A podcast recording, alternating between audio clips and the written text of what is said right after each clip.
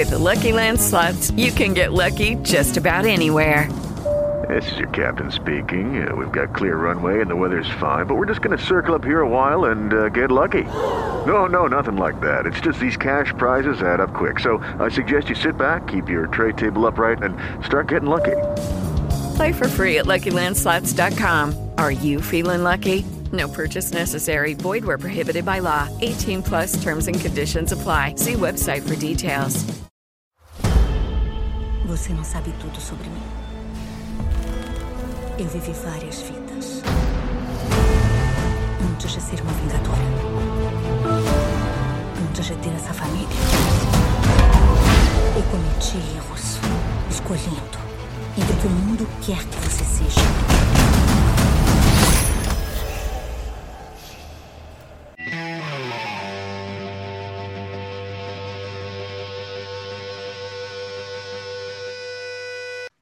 Bom dia, boa tarde, boa noite. Tá começando mais um podcast Nerd X-Wars. Meu nome é Paulo Mil e eu tô aqui assistindo um treino na Sala Vermelha para esse podcast.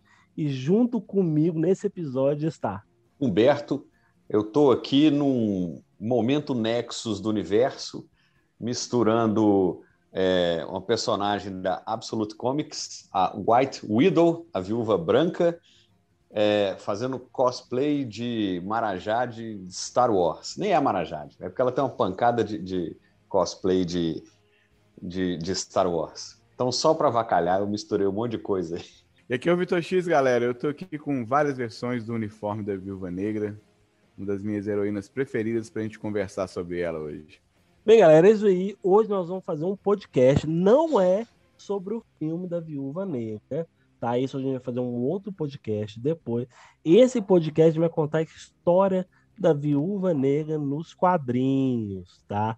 E o nosso especialista aqui em HQ, em Viúva Negra, em Marvel, é que vai tocar esse grande podcast. Eu e Humberto aqui, nós somos padawans desse universo. A gente vai fazer só comentário. Só de, de, igual comentário de futebol. Ah, um time Exatamente. chutou quatro vezes, outro time chutou três vezes e duas bolas pegaram na trave. Oh. A responsabilidade vocês estão pondo para mim. I will do my best, Riba. ah, é hora de você brilhar, Vitor, é agora. então vamos lá. Natália Alianova Romanoff, ou Natasha Romanoff. A Viúva Negra ela apareceu pela primeira vez nos quadrinhos em 1964, em abril de 1964, 64, na revista Tales of Suspense, número 52. O, a personagem foi imaginada por ninguém mais, ninguém menos que o mestre Stan Lee, né? O conceito dela. E ela foi desenhada por Tom Heck e o roteiro da história foi de Don Rico. Né? Na época, a, ela foi criada para ser uma vilã. Né? Ela era uma espiã soviética que na época da Guerra Fria tinha a missão de matar Anton Vanko, não sei se vocês lembram, né? Do, no MCU tem um Anton Vanko também. Tem. Que era um cientista russo que desertou da Rússia após Tony Stark convencer ele a vir trabalhar do lado do bem, o lado dos Estados Unidos. é porque o outro era o lado do mal. É, a Rússia era o lado mal. Né? Nessa Lado mal. época a gente estava em plena Guerra Fria, né? Nessa Exatamente. época lançado.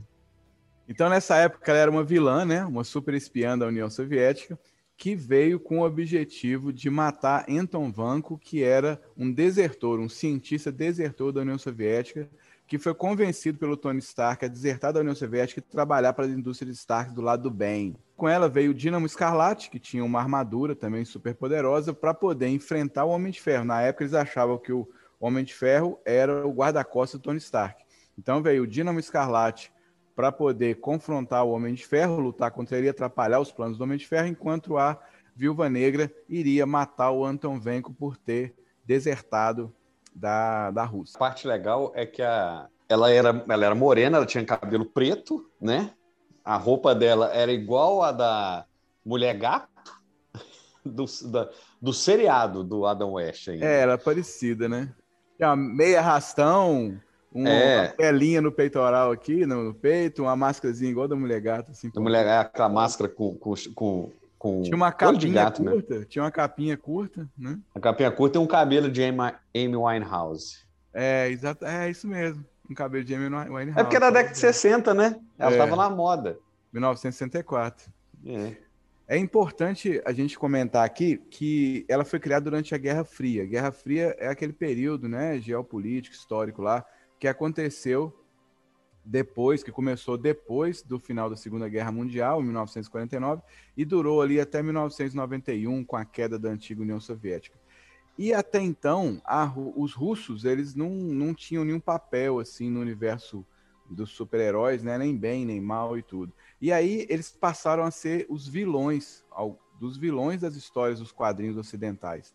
E aí a gente vê isso não só no quadrinho, como, por exemplo, nos filmes de James Bond, os vilões eram russos, nos seriados de TV, nos quadrinhos em geral, né, no cinema, eles passaram a ser o mal, né? Então era a guerra entre as potências, os Estados Unidos e União Soviética. Isso, isso rendeu até a década de 80, né? Então teve, tiveram, tiveram 20 anos aí de, de história, né?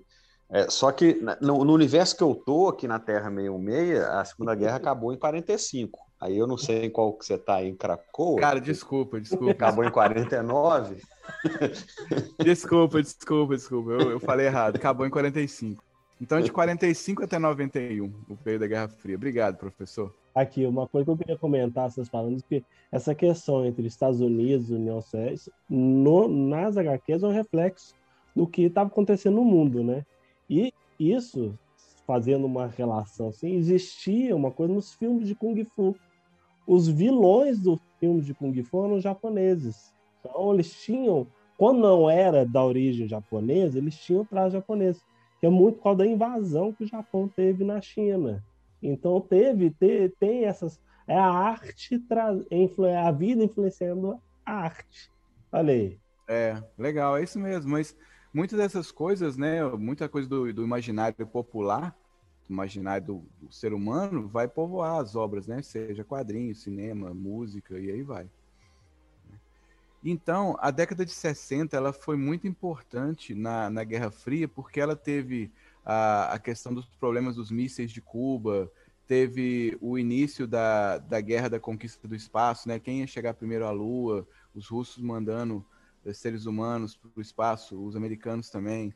E isso refletiu em tudo, igual a gente está, tá, né? A corrida espacial e eh, essa crise dos mísseis de Cuba, tudo que estava acontecendo que envolvia a Guerra Fria nessa, nessa ideia, nessa época.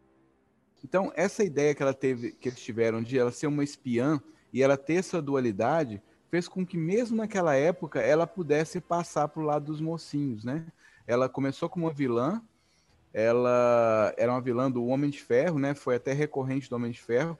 Ela se aliou ao Gavião Arqueiro, que na época também era um vilão, e começaram. Mas era um vilão que mesmo naquela época tinha nuance assim. Não era aquele total. O Gavião Arqueiro não era totalmente vilão. Ele estava confrontando os grandes empresários, os grandes capitalistas. Tinha aquela ideia meio que para a época meio hippie, né?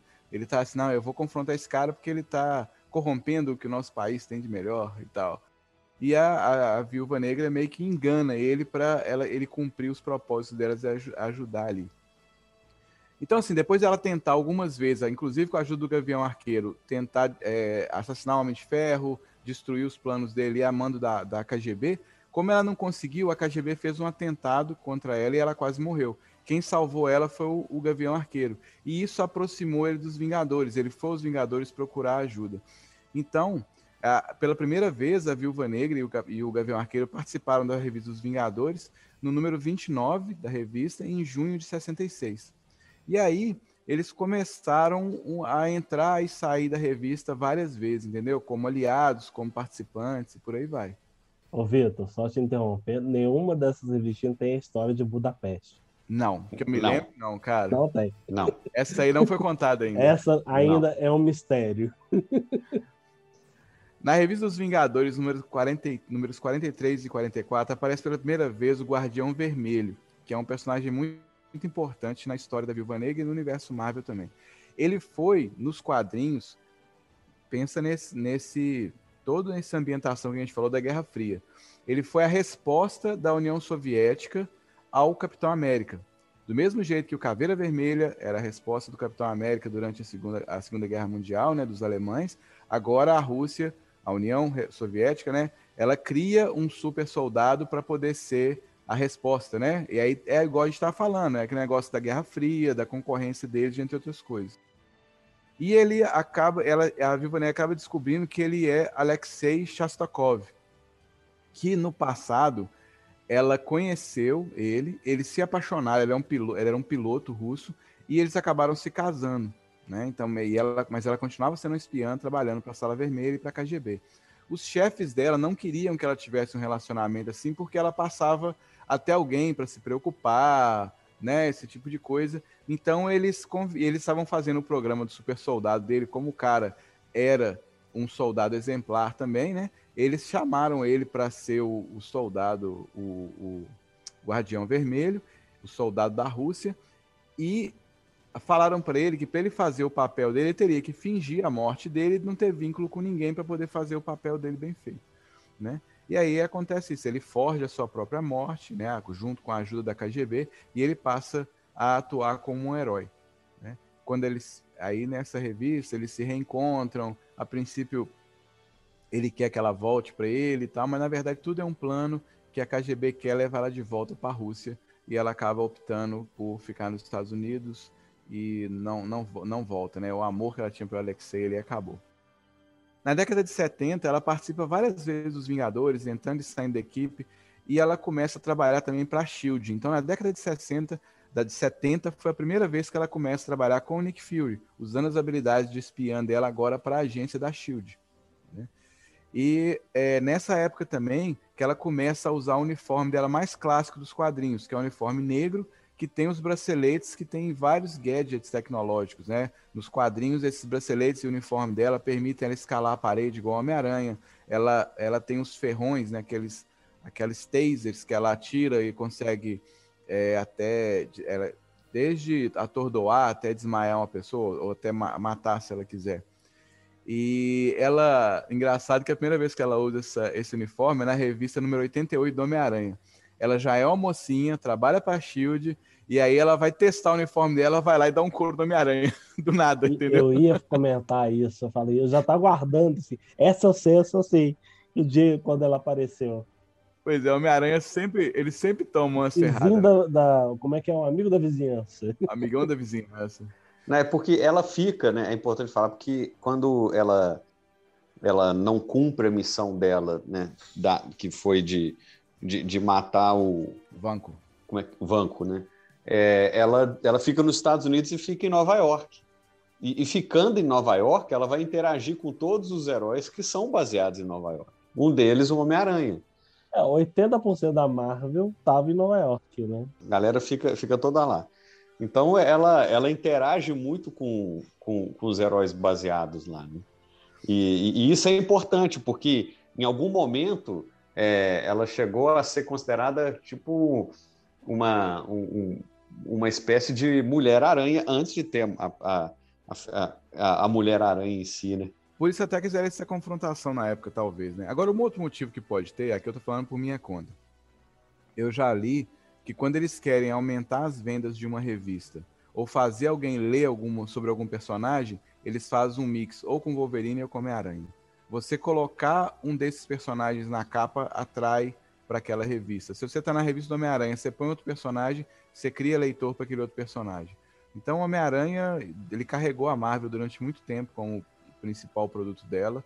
Depois o Wolverine entrou nisso também. Hoje em dia, por causa dos filmes, tem os Vingadores. Então, esses personagens que chamam muita atenção, você faz um mix com eles, aquele outro personagem passa a ter um, né, um destaque maior. Então, talvez uma das coisas que eles fizeram, pôr ela como Homem-Aranha lá, seja isso, né? Para dar o destaque para ela. Não, você tem total razão, Vitor. É isso mesmo. Né? O, o Homem-Aranha ele foi uma peça fundamental mesmo. Tanto que a galeria de vilões dele é gigantesca. É, né? uma das mais legais, né? Uma das mais legais, né? Mas é, isso é correto. Essa, essa sua hipótese ela é bem correta. Uma outra coisa legal que aconteceu, vocês falaram que os super-heróis só vivem em Nova York, eu concordo com vocês, mas nessa época, depois que ela é deu um pelo plano de saúde que tem lá, tem um plano de saúde lá da, do DJ, assim. nessa época, depois que ela deu um coro no Homem-Aranha, ela começou a, a, a, uma parceria com o Demolidor. Então ela começou a aparecer nas histórias do Demolidor direto, na revista Demolidor. E eles acabaram tendo um romance. E aí eles mudaram para São Francisco, eles passaram a ficar em São Francisco. E ela atuou muitos anos lá do lado dele. With lucky landslots, you can get lucky just about anywhere. Dearly beloved, we are gathered here today to. Has anyone seen the bride and groom? Sorry, sorry, we're here. We were getting lucky in the limo and we lost track of time. No, Lucky Land Casino, with cash prizes that add up quicker than a guest registry. In that case, I pronounce you lucky. Play for free at LuckyLandSlots.com. Daily bonuses are waiting. No purchase necessary. Void where prohibited by law. 18 plus. Terms and conditions apply. See website for details. Lucky Land Casino asking people, "What's the weirdest place you've gotten lucky?" Lucky in line at the deli, I guess. Aha, in my dentist's office. More than once, actually. Do I have to say? Yes, you do. In the car before my kids' PTA meeting. Really? Yes. Excuse me, what's the weirdest place you've gotten lucky? I never win and tell. Well, there you have it. You can get lucky anywhere playing at LuckyLandSlots.com. Play for free right now. Are you feeling lucky? No purchase necessary. Void where prohibited by law. 18 plus. Terms and conditions apply. See website for details. Aí até que eventualmente é, eles terminaram, ela, ela, achava que ele não estava valorizando ela como deveria. é interessante abordar essas. Não estava olhando ela do jeito que ela queria que fosse vista, né? É, ela, ela não estava. É. Na antiga revista Super Aventuras Marvel que saiu no Brasil, saíram essas histórias. E o Demolidor, um pouquinho antes da, dele da, da saga com a Electra, ele tem esse relacionamento com ela e tal. Só que aí ela começa a esperar coisas dele que ele não proporciona, e ela, acha que ele não, ele não valoriza ela, e eles terminam. Mas eles continuam sendo amigos até hoje, são dois parceiros na luta. Ah, e ele larga a Paige para ficar com ela, né? É, Karen Page. Ele larga a Karen para ficar com ela. E aí eles mudam de cidade mesmo. É. Atravessa os Estados Unidos. Né? Exato. Para começar de novo a vida, né, junto. É. que não deu certo. E nessa época, nos anos 70 ali, os russos ainda eram vistos como os vilões, né? E em tudo quanto é mídia, igual a gente estava falando, filme 007, né, quadrinho, cinema, rock, rock. Era é igual eu tava falando, né?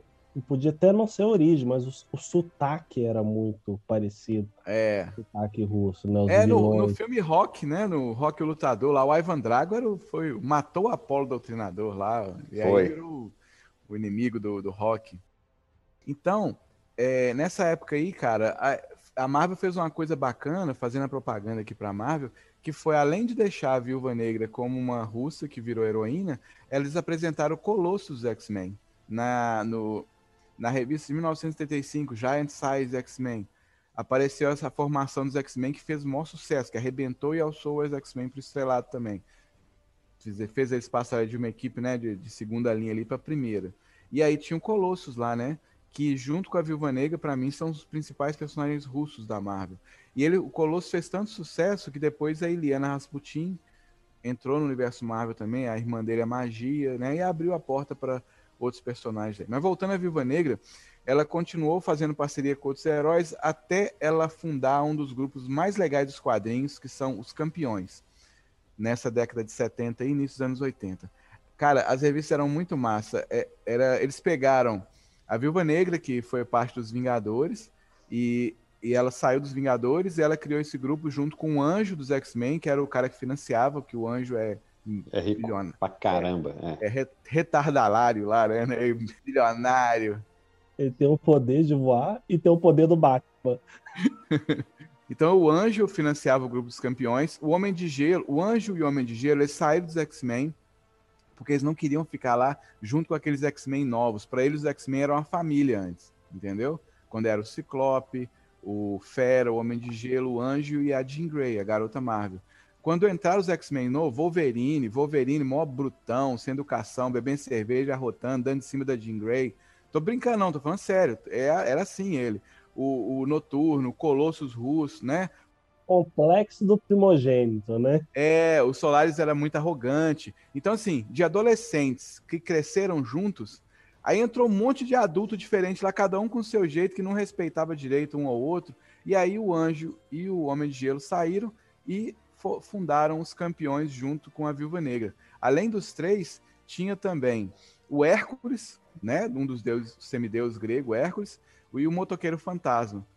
Depois entraram outros heróis também, como o Gárgula e outros heróis. Mas essa formação inicial, motoqueiro fantasma, o anjo, o Hércules, a Viúva Negra e o Homem de Gelo, era muito legal. E assim, cara, era os caras nada a ver, né? Dois ver. Um deus grego, um cara que tem um espírito demônio, né? Ganhou os poderes do demônio, há uma super espiã, sabe? E as histórias eram muito, eram muito legais. Eu gostava. E era um grupo que tinha poder para peitar de frente, tipo os Vingadores. Tem Thor de um lado, tem Hércules do outro. Entendeu? E assim, tem um motoqueiro fantasma, sei lá, tem, tem, tem que pegar a formação da época, assim. Mas era, era um grupo que, que dava pau ali, que era um grupo muito forte também. E tinha umas histórias muito legais. O, o, eventualmente acabou pá, descontinuando a publicação, né? Não deve ter tido o sucesso de venda que os outros tinham, senão estava vendendo até hoje. Apesar que hoje em dia tem os campeões novos, que são os heróis adolescentes, que depois a gente fala neles lá. Inclusive tem a nova Miss Marvel, a Kamala Khan, lá. Mas aí, depois dessa década de 80, que aconteceram os campeões, em 1991, com a dissolução da União Soviética, começa, é, tem um fim da Guerra Fria e começa um novo momento da Viúva Negra. A Marvel passa a se aprofundar mais no passado dela. Entendeu? Vocês estão vendo que até aqui agora a gente falou pouco de Sala Vermelha, da infância dela, não sei o quê, porque até então, até 90, isso não era citado. Era uma espiã russa que desertou e foi para os Estados Unidos. Era isso aí, entendeu? Então, na década de 90, eles apresentam para a gente a Sala Vermelha, que era uma organização que selecionava e treinava desde criança meninas que tinham potencial para ser espiãs ali, né? E essa instituição passa a ser uma peça-chave para a história tanto da Viúva Negra quanto da Helena Belova, do Guardião Vermelho, do, do próprio Soldado Invernal. A, a, a, a fi, o Hank Pym tem uma, uma filha que chama Nadia Pym, que foi criada na Rússia também, né? Estou saindo dos quadrinhos, que é a nova Vespa nos quadrinhos. E também é, é, é, todos esses personagens passaram pela Sala Vermelha. Então a Sala Vermelha tem uma importância muito grande no, nos quadrinhos por causa disso, né? E ela foi apresentada na década de 90. A Helena Belova, ela deveria ser a sucessora da, da Natasha Romanoff. O que aconteceu? Com a deserção, eles tinham várias viúvas negras na sala lá. Só que a viúva negra, a principal, era a Natasha Romanoff. E como ela foi para os Estados Unidos, né, e de, de, desertou a Sala Vermelha, a Helena Belova foi treinada para ser a sucessora dela, para suplantar ela, ser melhor do que ela em tudo. Né? E ela teve vários combates na década de 90 com a Viúva Negra. Eram duas viúvas negras, né? uma russa e uma. Na, e uma também. E a outra naturalizada americana. É, e aí, nesses conflitos, sempre a Natasha Romanoff ganhava. E eles começaram a dar esse nuance dela também, é, dela questionar a, a, motivação da Sala Vermelha, a motivação daquele sistema que faliu, né? Da, da União Soviética que acabou e tudo. Mesmo ainda tendo a organização da Sala Vermelha, o resto da KGB e o resto de, desses, dessa coisa de super espionagem russa. E ela acaba eventualmente virando uma heroína, não uma heroína, mas uma anti-heroína a partir disso aí. Ela passa a, dentro desse mundo de espionagem, tentar fazer o que é certo, a Helena Belova, e atuar algumas vezes junto com a Natasha Romanoff também, né? Então, na década de 90 foi marcada por isso, pela aparição da Helena Belova, pela Sala Vermelha e começar a falar um pouco da, da, do passado da Natasha Romanoff, que ela era uma bailarina, que ela era uma atleta excepcional, por isso ela foi recrutada da Sala Vermelha, e aí fez o treinamento dela todo para ela virar uma super espiã ali. E aí, é, ela é uma personagem que teve mais de uma origem, né? Teve é, mais de uma origem. É, que eu, que eu me lembre, eu li quando saiu uma, é, que ela foi resgatada pelo Capitão América dos, é, no, de uma cidade sendo atacada pelos nazistas. É, e aí ele entrega pelo ela para o Capitão pro... América e pelo Wolverine. Wolverine não tinha as garras de adamante, era garra de osso. Eu li essa história também, é muito boa. Pois é. Eu li, e eu fiquei com essa a vida inteira. Depois, muito tempo depois, é que eu fui ver as outras que, que aí tem. É, que inclusive essa que ela foi bailarina, é, no, depois eles fizeram um, um, um, um, um reboot nela, fizeram um retcon e falaram que era memória implantada. É, nós vamos e, chegar lá, nós vamos chegar lá. Então vai, vai lá, isso vai foi, lá. Isso foi em 2004. Exatamente. No ano de 2004, a Viúva enfrenta a diretora Ludmila Kudrin, que ela foi a diretora da Sala Vermelha desde a sua criação lá. E aí, nessa época, a gente descobre que parte das memórias dela eram falsas, eram implantes que eles colocaram lá para poder criar a personalidade dela de, de super espiã ali. Inclusive, falando que ela nunca foi bailarina, né? Que ela foi, que ela foi treinada desde criancinha pela Sala Vermelha. E ela teve um papel fundamental na guerra. De, depois desse momento aí, a Viúva Negra ela teve um papel fundamental na Guerra Civil, né? Ela ficou do lado do Tony Stark na Guerra Civil, diferente lá do. Igual no filme. É, mas ela acaba ficando do lado do Capitão América depois, no filme, né? Então, nos quadrinhos ela fica do lado do Tony Stark. E depois, com a, com a, o final da Guerra Civil, ela, ela se infiltra nos Thunderbolts, que era o grupo que o, o Norman Osborn controlava lá, para poder acabar com as maquinações dele lá. E, de, eu, tô, eu tô, não tô falando aqui, mas a Viúva Negra entrou e saiu dos Vingadores várias vezes desde o comecinho, desde a década de 60. Tá? Sempre foi um personagem, um, um dos, é, um dos integrantes recorrentes dos Vingadores. É, a revista que decidiu contar a origem definitiva da Viúva Negra, pelo menos até hoje, chama Deadly Origins, Origens Mortais. E ela foi lançada em 2009 antes de começar os filmes do Homem de Ferro, como uma resposta da Marvel contar qual que era certinha a origem dela nos quadrinhos. E depois o universo cinematográfico contar a história lá. Essa foi uma minissérie de quatro edições que organizou a história da personagem. De acordo com essa revista, ela nasceu em 1928 e ela foi resgatada de um incêndio onde seus pais morreram por um soldado é, qual é o nome do cara? Ivan Pet, que chamava Ivan Petrovich. Ivan Petrovich. É. Por isso que no filme fala, né? Daughter of Ivan, filha de Ivan, né? Ela foi resgatada por esse Ivan. E, ela, e aí tem aquela história que ela, durante a adolescência, ela entrou pro balé, ela era uma atleta, ela também era uma atleta muito boa na escola.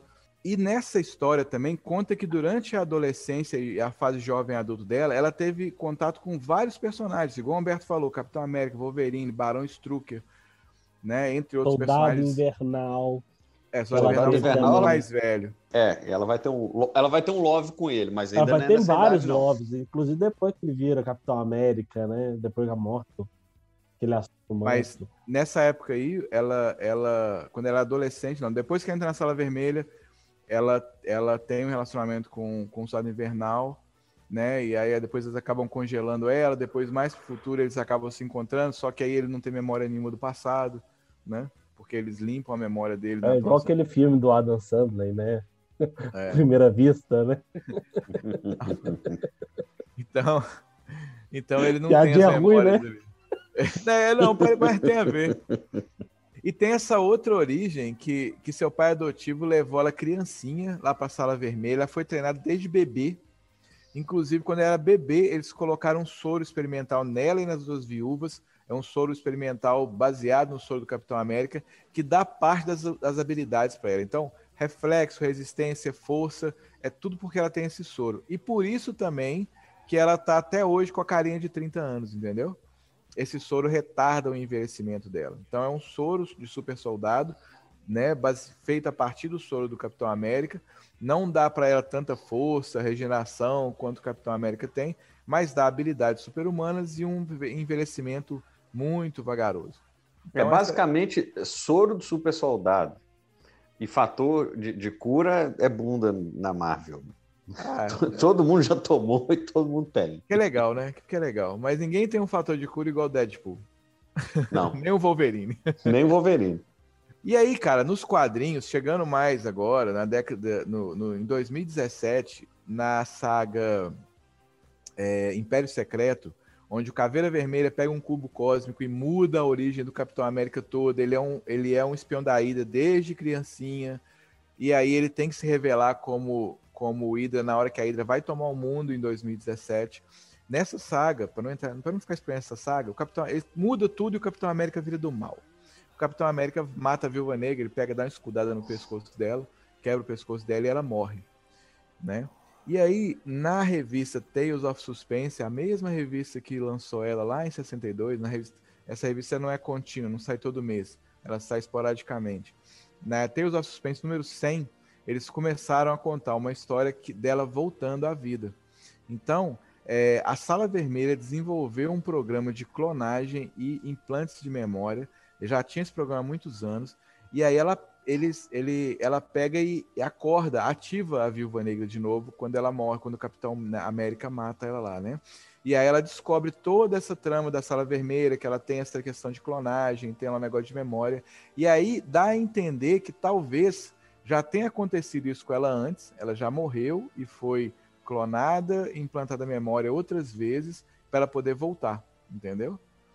E, mas ela acaba com esse esquema lá da Sala Vermelha a princípio de vez, ela termina com o esquema todo. Então, assim, o, o mais novo que tem assim de saga importante dela nos quadrinhos foi esse aí. Ela, ela volta como um clone com as memórias da Viúva Negra original toda, e aí ela descobre toda essa maquinação da sala vermelha lá de fazer clone e tudo, e ela fica na dúvida se isso já não aconteceu com ela outras vezes no passado. Então, assim, o resumo do resumo aqui da Viúva Negra nos quadrinhos é isso aí. De 62, né? 64 até 2021. O que aconteceu com ela. Exatamente, 64 de 2021. É, sendo que ela nasceu em 28. 29. 29. Isso aí. É, ela já. Ela, daqui a pouco ela faz 100 anos. Daqui a pouco ela faz 100 anos. Um carinho de 25. Carinho de 25, não. Ela tem carinho de uns 30. Mas... É, depende do desenhista. É, você pode ver aqui atrás, né? É, é verdade. A primeira versão dela, a primeira versão dela, ela era Lucky Land Casino asking people what's the weirdest place you've gotten lucky? Lucky? In line at the deli, I guess. Aha, in my dentist's office. More than once, actually. Do I have to say? Yes, you do. In the car before my kids' PTA meeting. Really? Yes. Excuse me, what's the weirdest place you've gotten lucky? I never win and tell. Well, there you have it. You can get lucky anywhere playing at LuckyLandSlots.com. Play for free right now. Are you feeling lucky? No purchase necessary. Void where prohibited by law. 18 plus. Terms and conditions apply. See website for details. Ela não parecia ter 30. Eu acho que ela, que ela por, por essa questão da espionagem, de, né, da espiã e tal, e todo o glamour que vem aí, eu acho que ela tem um pouquinho de Bond Girl, das Bond Girl lá do Sean Connery e tudo, é sabe? O famoso Femme Fatale, né? Que tinha. Femme Fatale. E aí não, não são, não é tão aquela menina tão novinha, mas é aquela mulher mais madura, mais mais bonita, sedutora. É, tanto que ela tenta seduzir o Tony Stark, né? É. Ela, ela, ela usa da trama da Bond Girl clássica, né? É. Agora, tem um uniforme. Você falou dos uniformes, eu lembrei do outro uniforme que ela usou um tempo, cara, que era igual de viúva. Você lembra desse? Era uma roupa preta, um vestidinho tipo tubinho preto, tinha um chapéuzinho daqueles da década ah, de 60. É, é tinha tinha mesmo. um véu aqui na frente Sim. do. Um véu Tinha tipo de viúva na frente. Ela usou esse como tipo uniforme dele. No, no... Então você era uma viúva vestida de negro mesmo, entendeu? Ela não era aranha, viúva É. negra, não, né? Muito engraçado esses uniformes de antigamente, né, cara? O original dela, igual você falou, eu não tinha pensado nisso, mas ela, ele remete muito ao a da Mulher Gato. A da Mulher Gato da década de 60. É. Daquela a, época. A máscara com. A mascrinha, a, roupinha com as redes. pontuda, É. Umas meia rastão na perna, uma, uma tela, assim, essa igual da meia rastão aqui no, no, no colo, né? No peitoral, assim. É. É a capinha pequenininha. Era a própria, era a própria. E é legal que no filme, né, ela, ela continua sendo espiã, só que aí é da, é da SHIELD, né? E ela a- aparece é, ludibriando o Tony Stark. Então essa referência foi boa. É, foi muito legal isso, né, cara? Eles, eles escolheram ela ali, porque, na verdade, a primeira Vingadora foi a Vespa. Sim. né? Os- no- a, origi- o- a- a formação original dos Vingadores era o Thor, o Homem de Ferro, o Hulk, o Homem-Formiga e a Vespa, né? Eram esses cinco aí. E só que eles fizeram adaptação para o cinema, no cinema não é isso, e é a mulher lá, né, é a Viúva Negra, o que é interessante. E ela foi a 16 integrante a entrar no- no- nos Vingadores. É. De todos. E é legal que você tem, você tem a primeira referência no universo Marvel, né, no MCU do da, viú- da Sala Vermelha, dessa entidade, é no, se for cronologicamente, né, é no seriado Agente Carter, né? No seriado Agente Carter é que você, se apresenta como, se como uma, uma lá que é como se fosse a primeira Viúva Negra. Isso teve nos quadrinhos também, né? Você teve outra Viúva Negra antes da, da Natasha Tem, também. é. Viúva Negra é um título, né? Como no fio, como no MCU, nos quadrinhos é um título também. É Assim, em teoria, a Natasha Romanoff é a maior de todas, como o Doutor Estranho é o melhor mago supremo de todos até hoje, né? Então, é, o negócio dela é esse, ela, ela é a espiã perfeita, ela foi espiã perfeita, até não querer mais ser espiã da União Soviética. Os filmes, cara, é, eu gostei muito, apesar de não ser a mesma personagem igualzinho, eu gostei muito da personagem desde o começo, ela mostrou uma identidade forte, própria, sempre, né? Mostrou, acho que aí, eu acho que do mesmo jeito que ela foi inovadora em relação a ser uma personagem soviética, independente, né? Mulher mais madura, não era aquela hero, heroína que era. É, apesar dela fazer parceria com vários heróis, ela não era sidekick de ninguém, entendeu? Era parceria, com os dois com a mesma importância. Seja uma mulher empoderada, né? É, mulher empoderada, mulher moderna, moderna. Então, no quadrinho, eu acho que teve esse aspecto. E esse negócio que você falou aí, eu fiquei pensando aqui, é mesmo, né, cara? Como é que a, a, o universo cinematográfico fez uma homenagenzinha, né? Tipo assim, a, a primeira vez que ela apareceu nos quadrinhos foi como antagonista do Homem de Ferro. No, no MCU foi como uma pessoa que estava espionando o Homem de Ferro para Shield. Né? Então eu achei isso bacana. E eu gostei dela em todos os filmes dos Vingadores. Tinha aquela coisa do. Por exemplo, nos Vingadores, ela não tem nenhum superpoder que a gente saiba. O negócio dela é treinamento e habilidade, é treino e habilidade. Do mesmo jeito é o Gavião Arqueiro. Só que um monte de gente questiona o que, que o Gavião Arqueiro tá fazendo no meio de Thor, Hulk, Capitão América, Homem de Ferro. E ninguém questiona o que, que ela tá fazendo.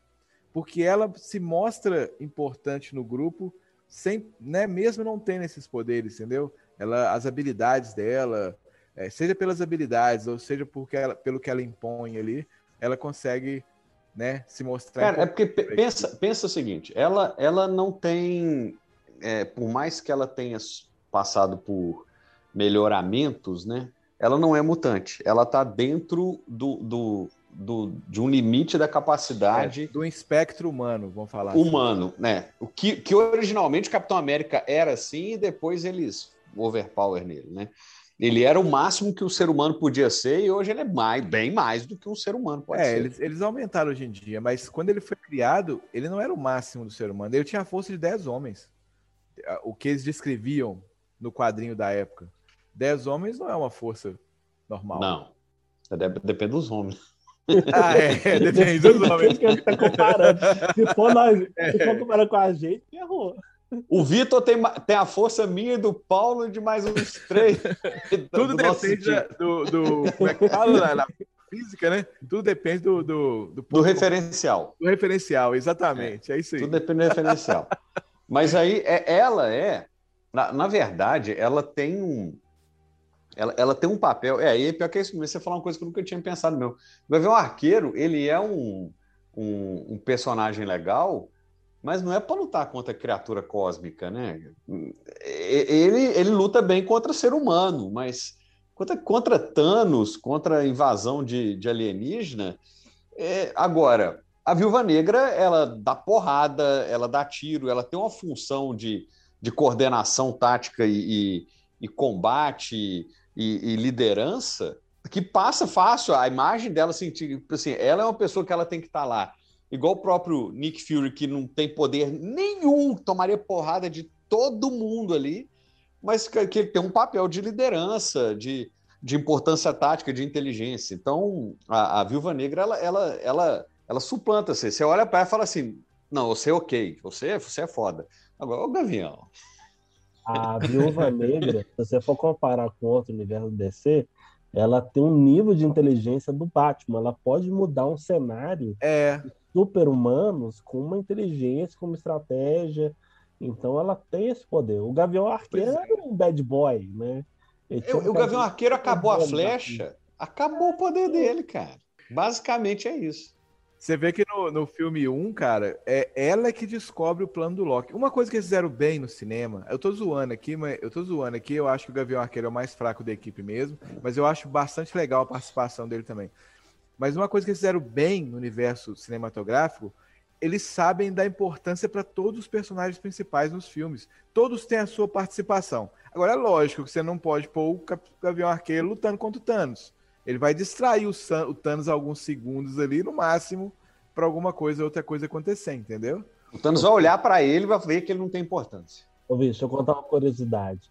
Você sabe que em 2004 a gente quase teve um filme da Viúva Negra? Não, não sabia não, velho. Ah, naquele negócio de venda de, de, de direitos, né? o direito da Viúva Negra estava com Lionsgate. E o, o, roteirista dos primeiros filmes do X-Men já tinha criado o um roteiro, né? Um roteiro que passava com uma origem ela sendo adotada, sendo treinada para ser é, assassino. Tinha até a questão de recebendo um soro de super soldado. E era o mesmo momento que eles queriam aproveitar no momento que tinha o filme do Kill Bill e o Tomb Raider. Só que ele não foi, ele foi cancelado em três dias. Depois que a gente teve os filmes da Iron Flux. Iron né? Flux 4. O pessoal falava que era uma cópia do Ultravioleta, e não era, né? Na verdade. Uhum. E que foi um baita fracasso, né? Foi super. E por causa desse filme, desse fracasso, dessa coisa, eles resolveram cancelar esse filme. A gente ia ter. O roteiro estava pronto. Mas eles iam fazer para não perder para não perder direito autoral? É. Ah, então eles iam fazer igual fizeram o filme do Quarteto Fantástico que nunca foi lançado. Coisa de borracha. Com coisa de borracha. Não, ia, ia, ser um pouquinho melhor, né? Ia tentar fazer um filme de espião. É, né? a, o roteiro é até interessante, mas assim, eu acho que foi bom não acontecer, porque não, se tivesse a personagem aparecido recentemente, talvez não colocasse ela nos Vingadores. E... É, aí queimava ela igual queimou o Quarteto Fantástico uhum. e continua queimando, que cada filme que lança queima um pouquinho, né? Ela é, entrou no momento certo, né? E a outra curiosidade, você sabe que a, a, a, a Scarlett Johansson não foi a primeira opção o papel, né? É, isso eu sabia. Foi a Emily Blunt que ia ser. Ela não foi, ela não foi por causa de agenda. E sabe qual filme que ela estava fazendo? A ah. Viagem de Gulliver. Com Jack Black. Exatamente. Cara, eu, eu tenho. A Emily Blunt é uma tremenda atriz, eu respeito ela muito. Se ela fosse a mulher invisível do Quarteto Fantástico, eu ia achar muito legal. Mas Viúva Negra tem que ser alguém que é mais femme fatale do que ela, entendeu? E aí a Scarlett Johansson arrebenta. Então, para mim, cara, vai ficar difícil de trocar. Assim, a Viúva Negra original, trocar para outra atriz, por enquanto, vai ser muito difícil. Passar o manto para Helena Belova, que é o que a gente acha que vai acontecer depois do filme, dela ter morrido no, no Vingadores Ultimato, né? Tudo bem, vai, é outra Viúva Negra, a gente, eu aceito, né? Não que eu tenha que aceitar ou deixar de aceitar, mas se colocasse, colocar, cara, eles, eles tiveram a manha de caracterizar o, o Robert Downey Jr. é o Homem de Ferro e vice-versa, sabe? É, é, difícil de mudar. A Viúva Negra. Ela ficou bem. Ela ficou bem no papel mesmo. É, fica crível. O importante é a gente curtir aquele momento ali e achar que aquela personagem pode fazer aquelas coisas. E ficou crível. A Emily Blunt, e você sabe que ela, ela não ia morrer, né? No, no roteiro original, quem ia morrer era o Gavião Arqueiro. Era o Gavião Arqueiro. É ela que falou que, no, que, que quem tinha que morrer era ela, pela ligação que ela tinha com o Gavião Arqueiro, inclusive fora da, da do, do filme, né? Na revistinha. Uhum. E pelo fato dele ter família. Ele ter família. Eu li isso daí também. Que ela participa. Uma coisa legal que parece é que eles deixaram os atores ter uma participação igual quando o Homem de Ferro dá o estalo final e morre, disse que tinha um monólogo lá, né? Um, ele falava um monte de coisa antes de morrer. Aí o Robert Downey Jr. falou assim: não, ele não tem que falar nada. E aí eles filmaram igual o Robert Downey Jr. teve ideia e ficou muito melhor. Falando em morte, cara, no filme final, quando a Viúva Negra se sacrifica, eu fiquei muito mais emocionado do que quando o, o, o, Tony Stark se sacrifica no final. No enterro do Tony Stark, vendo a filhinha dele, vendo a, né, a esposa, a Pepper Potts lá, e vendo os outros todos sofrendo ali, é emocionante, é, é triste, né? É triste, mas é legal. Mas na, no momento da batalha, a Viúva Negra, sem ninguém vendo, sem ninguém saber ninguém, o que ela Ninguém, exato. Ali, ali ela... É altruísmo, entendeu? É tipo é. assim não, ali ela morre certo, pro né? amigo né? dela, né? É, sem, sem saber, saber que, que, dar certo. Ela, se tem uma chance de salvar, é, mesmo que ela salvasse só o Clint, só o Gavião Arqueiro, ela estava satisfeita ali. E ali, para mim, foi muito mais emocionante, foi muito melhor. Mostrou uma personagem muito mais bacana, sabe?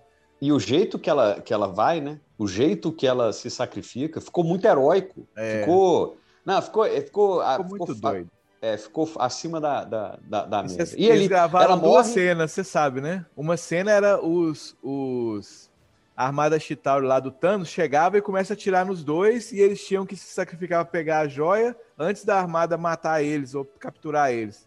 E aí acontece tudo e ela, e ela morre, né? Para o cliente ganhar a joia. E, de, e, eles gravaram essa outra cena só dos dois. E, e, os diretores acharam que ficou muito melhor só os dois ali. Eu também acho. Eu acho que. Não, que porrada. Cara, é, ela não tem enterro, ela não tem velório. Ninguém chora a morte dela no seu cliente, né?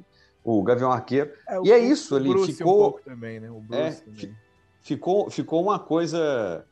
Ficou um. um Sabe que a galera uma ainda morte... ficou teorizando, né? Se o Hulk no estalo voltou com ela também, né? É, mas não volta. Não, não. pode, né? Volta. Não é. pode por causa da joia.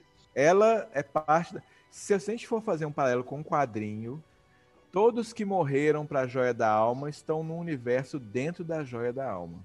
E eles podem voltar da joia da alma. É o que acontece com Adam Warlock, com outros personagens, Gamora, outros personagens, nos quadrinhos. Só que o quadrinho tem muito morre e volta, né? Aqui no cinema não tem esse morre e volta porque acaba que desvaloriza o sacrifício do personagem o que ele é, fez. E o ator, ele também não tem sangue de inocente que vai deixar o cara é, jovem pra, pra sempre. sempre. A menos que seja o Keanu Reeves. É. Temos uma exceção, né? Temos uma exceção. Mas aí o que acontece é isso. Eu acho que ela, assim, cara, eles, não é porque nós estamos falando dela aqui, não, mas para mim, bicho, o sacrifício dela, igual nós falamos aqui, o que ela fez ali para conseguir a joia foi muito mais legal do que até o, o ápice, né? O fechamento do Homem de Ferro instalando e destruindo o exército do Thanos todo ali para acabar com a ameaça. Né? Então, assim, para mim foi maravilhoso o que ela fez ali. É, e o filme dela vindo agora, né, ainda traz as, todo esse sentimento que a gente teve, né? É... Já cria essa despedida que a gente não teve, né? Vamos dizer assim. E sei lá, tomara que no filme eles façam um, no final do filme eles passem para os dias atuais, que o filme se passa entre os dois Vingadores ali, né? O, o é... Não, ele se passa, ele passa en, entre os Vingadores da Era de Ultron, se eu não me engano, e com Vingadores do Guerra Infinita. É, vamos dar uma conferida aí, que para é. mim era Guerra eu sei Infinita que, sei que não é entre Guerra Infinita e Endgame. Ele é antes de Guerra Infinita. Endgame. Na verdade, é entre o Capitão, entre Guerra Civil e Endgame. Endgame não. Guerra Infinita. Guerra Infinita. Decide. Fica com a entendi. Ele, ele é entre passa... dois filmes. Pronto. Entre dois filmes. Entre Capitão América Guerra Civil e o Vingadores Guerra Infinita. E Rogue One. Rogue One. Não, Rogue One é bem antes, cara. Então, cara, eu espero que no final eles passem pro, pro momento cinematográfico atual do MCU e mostrem o enterro dela, uma homenagem a ela, porque eu acho que, que merece, saca? Apesar que o herói, a pessoa que faz isso, né, que se sacrifica para salvar os outros, ele não tá pensando nisso, ela não tá aqui mais, mas eu acho que, que ia ser uma despedida legal pra personagem e a apresentação da personagem nova, né? Assim, todo mundo tá esperando que agora tem um novo Capitão América, que é o Sam Wilson, tem uma nova Viúva Negra, que tenham personagens novos que vão construir, continuar dando esses filmes legais da Marvel no da Marvel na Disney pra gente, né, no universo cinematográfico. E é isso, velho. Tipo assim, para mim, e no cinema também tem uma coisa legal que não, não tem o passado dela contado, né? O Exato. Tem um passado, o Homem de Ferro tem um passado, o, né, então, assim, o, o Thor tem o passado dele lá mostrado, alguma é, coisa. É, existe espaço para uma série, por exemplo, quando ela sai do, da sala vermelha e vai trabalhar para Shield. É, antes de chegar no, no Homem de Ferro. Ah, mas eu acho que eles não vão fazer isso, não. A menos seja animação. A animação rola. É, porque eles fizeram um filme. Eu acho que, no caso, eles fizeram um filme para justamente nem ter série. Acho que ali encerra. Porque nenhum desses outros vai ter filme e série. Você nunca vai descobrir o que, é, o que aconteceu em Budapeste, Paulo. Desiste. vai ficar. E nunca vai saber qual, que é, e qual, e qual foi o papel do Capitão América, se teve algum. A gente sabe que tem o, o Gavião Arqueiro e ela lá, né? É, o Gavião Arqueiro. Mas, é, tipo assim, ali me deu uma impressão deles serem amigos, sabe? Não, no universo cinematográfico. No universo eles, são, amigos. Eles são amigos. Eles o são Buck amigos. É é nada. O Buck, né, conhecido da porrada, né? Ficou conhecendo Não, ali a Viúva Negra fala, a Viúva Negra fala que numa missão que ela teve para proteger um, um, um, não sei se era um embaixador, uma coisa assim, russa, russo, ele, o, o Soldado Invernal foi matar essa pessoa que ela estava protegendo, e ele deu o tiro através dela, matando o cara.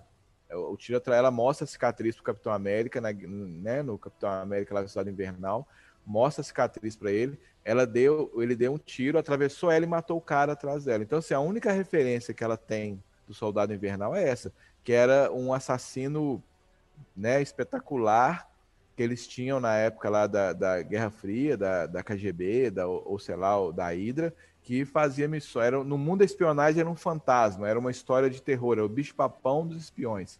E que ela uma vez teve contato com ele e ela reconheceu porque a bala era a mesma, a bala que matou o Nick Fury, matou, né? Que, a, a, que as balas que tiraram do Nick Fury e a bala que, que, que matou o cara que ela estava protegendo era tipo da mesma fabricação. Pois é, né? ela vai conhecer ele é na porrada no aeroporto. É na porrada no aeroporto. Antes disso, ela só sabia da. Só sabia da fama dele e sabia é. da fama dele, né? Mas ela nem, nem, nem se confrontou o cara pessoalmente, né? E na revistinha eles eram namorados. Eles foram namorados. Eles tiveram, na época que ele trabalhava para. Numa, numa das vezes que eles ativam o Soldado Invernal, ele tá fazendo a missão junto com ela, eles têm um romance, só que eventualmente eles botam ele no gelo de novo e ela não sabe o que aconteceu, fica no passado. E igual você falou também, nos eventos que precederam a morte do Capitão América, eles voltam a ter um romance, né? E quando ele vi, quando o Buck é o Capitão América, na, nesse todo mundo tá achando que o, que o Steve Rogers está morto, ela ajuda o Buck do lado dele, não só como, né, dando conselho tal e tudo como heroína, mas eles também são amantes, são namorados ali nessa época. Inclusive, quando ela volta nessa Tales of Suspense número 100, número 100 lá, quando ela volta, quem ajuda a ela voltar e fazer as coisas é o Buck e o Gavião Arqueiro, que são personagens que foram importantes no passado dela, né? Então, eles vão voltando ali. Tem uma outra série que está saindo agora nos Estados Unidos, não comentei sobre ela não, mas eu li os primeiros números dela. A Viúva Negra aparece sem memória nenhuma, como mãe casada, com marido e com filhos, num subúrbio dos Estados Unidos, um subúrbio normal assim. O Buck e o, o Gavião Arqueiro descobrem que ela está lá e eles tentam entrar em contato com ela e a princípio ela não tem memória de nada. Ela é uma mãe, dona de casa, cuidando de criança e com o marido. E eles não sabem, a história é essa, eles não sabem o que ela está fazendo ali, porque ela não tem memória, se ela está numa missão, se ela está disfarçada, ou se ela está dominada mentalmente por alguém, se o marido Isso é revistinha de quem? Da Viúva Negra. Dela mesmo? A Viúva Negra, é, tá saindo agora aqui nos Estados Unidos, acho que tá no uhum. número 5. Eu li os três primeiros números, eu não li o 4 e o 5 ainda não. Não deu tempo ainda não. Mas é, tá rolando isso, ela tá do nada, assim, ela já tá, ela já foi, é, já aconteceu aquele negócio de, do clone dela tal, ela, ela, descobriu que ela era um clone, que eles já fizeram, talvez já tenham feito isso com ela no passado, com as memórias antigas, aí ela some. Aí o, o Soldado Invernal e o Gavião Arqueiro começam a procurar por ela.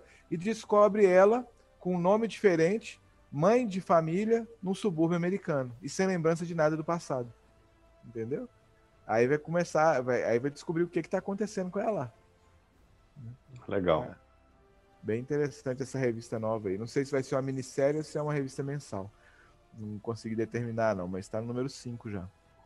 Bem, gente, pensando aqui, que nenhum de nós assistiu o filme no momento que a gente está gravando da Viúva Negra, eu queria encerrar esse podcast com uma pergunta.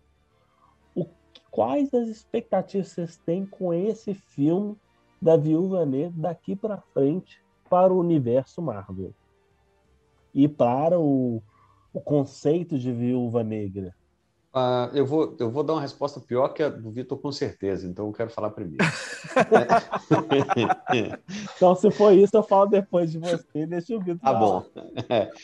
Olha, é, eu acho que a, a, o filme ele tem uma chance de, de ainda dar mais um pouquinho da, da, da oportunidade de se curtir a, a personagem que foi Viúva Negra e, e tomara que consiga criar a o papel da viúva negra no, no universo, sabe? Porque vai, ela vai estar muito associada à atriz que vai, e vai estar muito associada aos filmes passados, né? Então, para que. Porque é uma heroína muito legal, que ela, ela tem ela tem uma importância muito legal no meio de personagens com poderes inacreditáveis, né? E ela é simplesmente humana. Então, se, se eles souberem explorar isso, se a atriz entregar esse papel, se ele, pudesse aproveitado, eu gostaria que continuasse existindo a figura da Viúva Negra como um cargo e não mais como uma personagem. É, igual tá o Capitão América, passa o escudo para frente e, e, e, segue o personagem. Agora você, Paulo. Cara, eu também penso muito nessa, nessa. Igual a gente teve a, o manto do Capitão América para o, o, Falcão, né? E mesmo assim não é um, não deixa um legado do Capitão América para trás, né? Você tem ainda a figura do Capitão América presente, tem a figura do Falcão, mas você tem uma passagem de manto ali. Eu acredito que esse filme vai trazer isso também. E eu acredito que vai trazer algum pouco dos heróis que não são a, a introdução dos heróis que não são americanos, né? Essa trazer a mais presença no universo do MCU, por exemplo, com os outros heróis de origem da Rússia que vão começar a aparecer, ou outros de outras nacionalidades, né? Aqueles que não, a gente não vê concentrado só em Nova York, né? Colossus podia aparecer, né? Podia, oh, cara, que, que nossa isso. Fale comigo não, meu coração bate na Colossus podia pelo menos aparecer atravessando a rua. Lá no fundo, né? Brilhando. Lá no assim, fundo, né? um cara reflexo. prateado atravessando a rua. É. Aí era o, o, cara do pânico, né? É, Fred Mercury prateado. Bem, era, eu acho que é isso que eu tinha que trazer. Ele vai cumprir o papel dele de da gente fazer a despedida da Viúva Negra da Natasha e eu acho que vai haver essa troca de manto. Mas eu queria ver se novos, esses outros heróis de outras nacionalidades sendo apresentados no universo, né? E você, Vitor? Olha só, gente, tipo assim, eu, eu acho que eu vou ver esse filme o tempo inteiro, cara, lembrando o sacrifício da Natasha Romanoff lá no final do, do no outro filme dos Vingadores. E, e, vai ser, assim, vai ser muito bom fazer essa despedida com ela, mas vai ser meio um pouquinho triste também, saca? Apesar que eu quero, eu tô querendo muito ver esse filme e tudo, lembrar que ela não vai estar ali mais, né? Eu sou muito. Como eu gosto mais dos quadrinhos, cara, eu já acostumei com esse negócio dos caras morrer e voltar, e morrer e voltar. E saber que no MCU a Natasha Romanoff da Scarlett Johansson vai voltar é meio triste, assim. E eu tenho esse sentimento, acho que eu vou ficar pensando nisso. Então espero que a história seja muito boa para poder me prender o tempo inteiro ali. É, em relação a esses personagens secundários, eu estou muito interessado em ver. Eu acho que isso é como se fosse um easter, um easter egg maior, né? Tipo assim, apareceu o Guardião Vermelho, aparecer a diretora da Sala Vermelha, aparecer outros heróis russos. Eu tô torcendo para aparecer os heróis ali da Guarda Invernal, sabe? Dinamo Escarlate, Ursa Maior, a Estrela Negra, mesmo que seja um pouquinho, igual você fala do Colosso, aparecer um lá no fundo. Colosso é artifício, mas se aparecer vai ser mais legal. Mas se aparecer esses heróis russos que tem nos quadrinhos e formam equipes, super equipes e tudo, eles formaram equipe junto com o Guardião Vermelho, eu acho que vai ser muito legal para nós, fãs de quadrinho da Marvel, entendeu? Quem gosta do quadrinho e quer ver alguma coisa ali, mesmo sendo diferente do MCU. E dá margem a mostrar que tem supergrupos da União Soviética também. Em relação a Forest Pug como Viúva Negra, eu confio muito pelo que eles fizeram até hoje no Kevin Feige, no titio Kevin Feige lá, nosso chefe, né? E no, no que os roteiristas vêm fazendo até hoje. Então, eu espero que ela consiga se mostrar uma viúva negra é, tão boa quanto a Scarlett Johansson, né, com as suas próprias características ali, com as suas próprias coisas, para poder continuar esse legado no MCU, igual vocês falaram aí, de ser um cargo a viúva negra, igual o Capitão América é meio que um cargo, entendeu? Será que ela vai aparecer no, no na série da Gavião Arqueira? Cara, Será que? Que é uma, é uma oportunidade boa de firmar ainda mais é, a eu acho que vai. com viúva, né?